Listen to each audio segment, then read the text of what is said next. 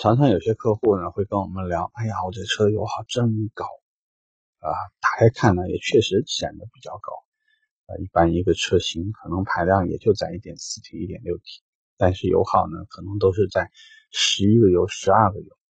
那在这种时候，作为销售顾问，你会怎么做？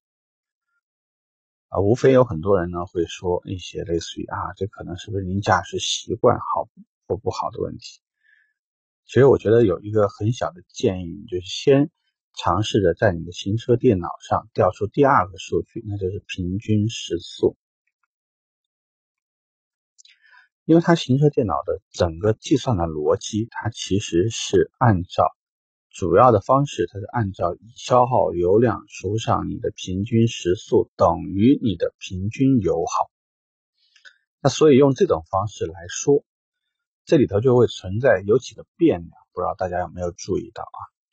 第一个变量呢，就是它上一次的油和这一次的油量，因为你不可能刚好卡到某一个点，比如说，呃，这个油箱里面的油刚好剩五升，然后我就加油，因为没有哪一个品牌的油箱是按照这个设计的，你也不可能踩到说。剩余的这个驾驶公里数刚好一百公里时，我去加油，加油站也不可能刚好在你家门口，你也不可能因为这个原因溜两圈然后再过来加油。其实最主要的一点就是说会有几件事情啊，我给大家重新捋一下。第一件事情呢，就是油量不准带来这个数本来就不准确。那我们怎么准确呢？最现实的做法就是当你加油时，你加完油就先把 B 表清零。用这种方式，到下一次我加了多少钱，我开了多少公里数，用 B 表的数据来计算。下一次的话，我再加，加满，再清零，至少三次以上，至少是三次以上。用这种三次加的这个油量，再去扣掉你的这个剩余掉的，就是开掉的公里数。你用这个来算的，这个油耗是相对比较公正和公平的。当然，这里头刚刚说了，第一个是有一个变量，变量就是我们那个油量的多少。第二个，我刚刚给大家提示过，你一定要去看客户的平均行驶速度。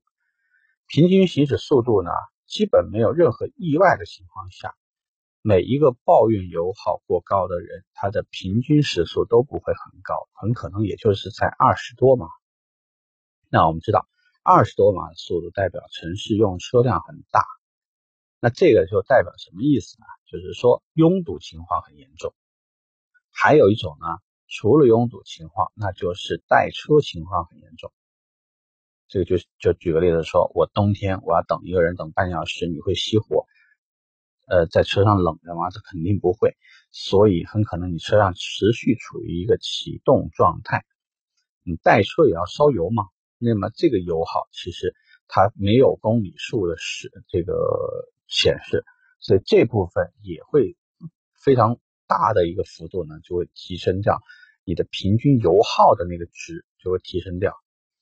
所以给到客户以后去讲的时候，你跟客户去说驾驶习惯好坏，这是一个不可量化的东西，因为你不清楚他到底是怎么开车，也不清楚实际的路况情况怎么样，也不知道。他最近是不是跑过高速？所以说油耗低肯定是跑过高速。如何显示一样？看一下平均时速就可以看出这一点。那如果说平均时速过低，你就可以明确的跟客户去说，也许是我们平常带车时间过久，拥堵的情况过于严重，像这种情况呢，都会导致啊拥堵带车，都会导致油耗会提升的非常明显。再加上我们最后给到客户的那个建议，通过这些方式呢，一般来讲，大部分的客户是可以接受我们的解释的啊。希望我们这个今天这个小话题呢，对你有点帮助。OK，啊，聊这儿吧，拜拜。